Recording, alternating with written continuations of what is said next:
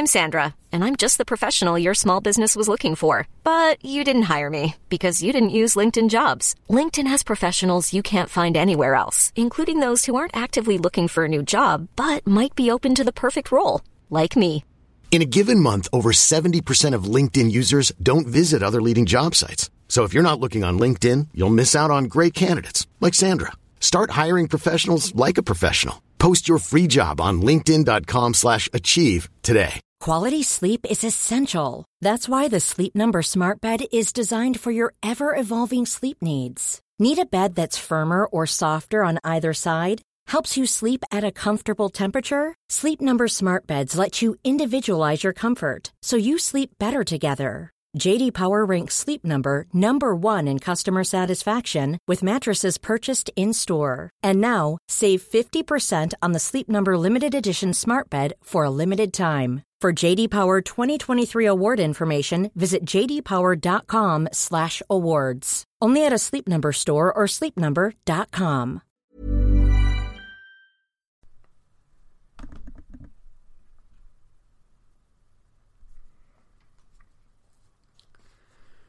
Mi dolor no es nada comparado con lo que vivió ella, mi hermana. Esa historia no va de mí, va de cómo las personas cis podemos dañar irreparablemente. Mi hermana, Ariel, desde que empezó a hablar, era una niña. A todas horas no quería ni oír ni hablar de que era un niño. Tuvo una temporada de los 4 a los 8 años que solo oír su nombre le provocaba una pataleta. Cada día era una tortura, sobre todo para ella. Lo peor era en el colegio, cuando los profesores se dieron cuenta que le recomendaron a mis padres que le llevaran a terapia, a una psicóloga. Por supuesto, en casa era un tema tabú. Cada mañana quería vestir ropa de niña. Cada cumpleaños era un drama. Quería muñecas y le regalábamos coches. Y así todo. Mis padres no lo aceptaron nunca, que no era un niño. Que, por algún motivo, Ariel era una niña y se comportaba como tal. La psicóloga fue lo peor que le pasó, porque recomendó a mis padres seguir tratándola como un niño a pesar de que manifestaba consistentemente que no lo era. Que no abordaran el tema con ella. Se inventó mil cosas para prolongar su tortura. Cada consulta eran 40 euros. No sirvió de nada. Y en casa, a mis padres les producía una mezcla de miedo y vergüenza salir a la calle con ella. Por el qué dirán. Siempre nuestros sentimientos por delante. Lamentablemente nunca entendimos qué le pasaba y cómo podían ayudar. Me ponían a mí de ejemplo de todo. A mí. Podía notar su mirada de esfuerzo cada día por parecerse, por no defraudar a mi familia, por satisfacer a mis padres. Eso le hundía en sí misma, sin poder remediarlo ni encontrar nuestra fuerza ni ayuda. No comprensión. Fuimos quienes anulamos y condenamos su existencia definitivamente. Con seis años empezó a sufrir acoso escolar. Que si era un puto maricón, que si era tal, que si era cual. Vomitaba antes de ir al cole. En esa época me acuerdo que mi padre le pegó una bofetada porque quería que le llamáramos Ariel, como la sirenita. Bonita metáfora de sí. Me enteré, fue la comidilla del cole, que un profe de educación física le lanzó un balonazo en la cabeza cuando en una clase empezó a bailar como una chica. Los demás niños y niñas de su clase se rieron. Vino a la casa azorada y deprimida. Durante semanas no quería ir al cole. A partir de la reacción de mi padre y de que no encontró apoyo en la familia, Ariel empezó a callar y a no hablar, a no decir nada, a llevar en silencio escondida su identidad, su ser, a no mostrarlo. Me acuerdo que con 11 años, yo 13, le veía como una niña disfrazada de chico. Empecé a tomar conciencia de quién realmente era. De que lo que ella expresaba era su principio de ser y que lo habíamos reprimido brutalmente. No eran solo gestos, era una niña intentando expresarse, expresar su ser. Y a pesar de esto, acató la forma impuesta. Como una condena social, familiar, educativa y de todo tipo, acató nuestra sentencia. Decidió que renunciaba a su felicidad para darnos felicidad o tranquilidad a los demás. a su familia, a quienes debíamos protegerla. Su única red de apoyo le dio la espalda. Con 17 años, volviendo al instituto, había llegado a casa. Dejando sus cosas en el escritorio, ordenando su ropa, besó a mi madre. Y cuando ella estaba poniendo la mesa para comer, abrió la ventana de la cocina y se tiró del patio de luces, delante de ella. Lo recuerdo todo amargamente como a cámara lenta. Los gritos desesperados de mi padre. Luego los vecinos, la policía, las ambulancias, el traslado al hospital, los llantos, las discusiones, las ausencias constantes, el remordimiento, la hipocresía, el silencio. Murió cinco semanas después en la UCI de hospital. Cinco semanas de agonías con todos los huesos rotos y destrozada por dentro. Lo recuerdo como el peor día de mi vida. Nadie nos lo hemos perdonado nunca, y nunca nos lo perdonaremos. No escuchamos, no aceptamos, ni la quisimos tal y como era. Fue un asesinato social y familiar. Colaboramos todos en casa, y fuera de casa imponiéndole cómo vivir su vida.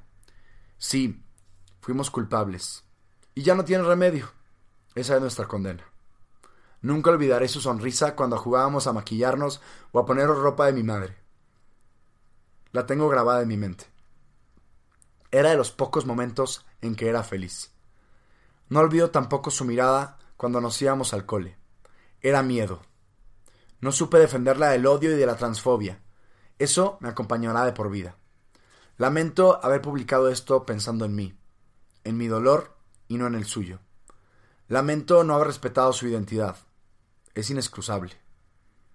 Pido perdón a todas las personas que pudieron haber leído esto y haya podido hacer daño. No importa lo que yo sienta. No es relevante. Lo relevante son nuestros sentimientos, cómo nos sentimos y quiénes somos. Nadie puede decirnos quiénes somos. Nadie puede marcar la agenda de nuestra identidad.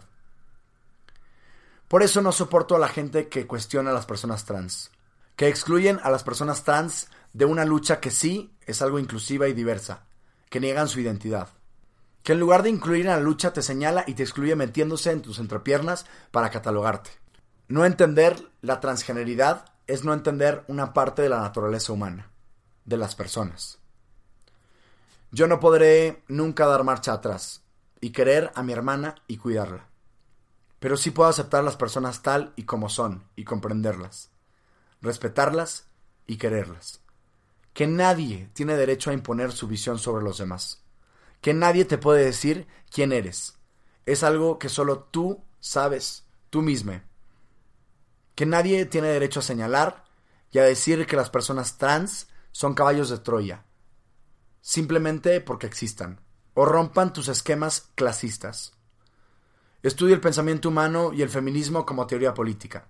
El sujeto político del feminismo es la mujer. Y ser mujer no es solo tener una vagina o un útero.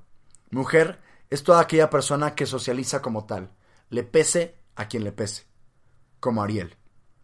Y excluirlas es asesinarlas socialmente, o contribuir a su asesinato. No cometas el mismo error que cometí yo, y que jamás me perdonaré. Nunca recuperará a mi hermana, solo los recuerdos. Pero sí puedo no dañar a otras personas que también son hijas, hermanos, amigues. Va por ti, Ariel. Este es un texto que encontré en Twitter, un hilo que se hizo viral, sobre todo en España, y lo quería compartir. ¿Por qué lo quería compartir? Porque es importante, creo yo, darle voz. No es un texto mío, por eso lo aclaro también en el título. Y lo único que hice fue leerlo para poderlo compartir creo que tenemos muchos pedos en la cabeza, tenemos muchos traumas y muchos esquemas de cómo es que se tienen que vivir y no nos damos cuenta que por esas mismas pendejadas que tenemos en la cabeza, estamos hoy matando gente. Estamos hoy asesinando día a día a personas solo por pensar diferente a nosotros. Perdón lo corto de este podcast, perdón lo directo, pero creo que es importante analizar qué estamos haciendo y cuánta gente no estaremos matando por comentarios tan pendejos que hacemos día a día. Hey, it's Danny Pellegrino from Everything Iconic. Ready to upgrade your style game without blowing your budget? Check out Quince. They've got all the good stuff shirts and polos, activewear, and fine leather goods, all at 50 to 80% less than other high end brands. And the best part? They're all about safe, ethical, and responsible manufacturing. Get that luxury vibe without the luxury price tag. Hit up quince.com slash upgrade for free shipping and 365 day returns on your next order. That's quince.com slash upgrade.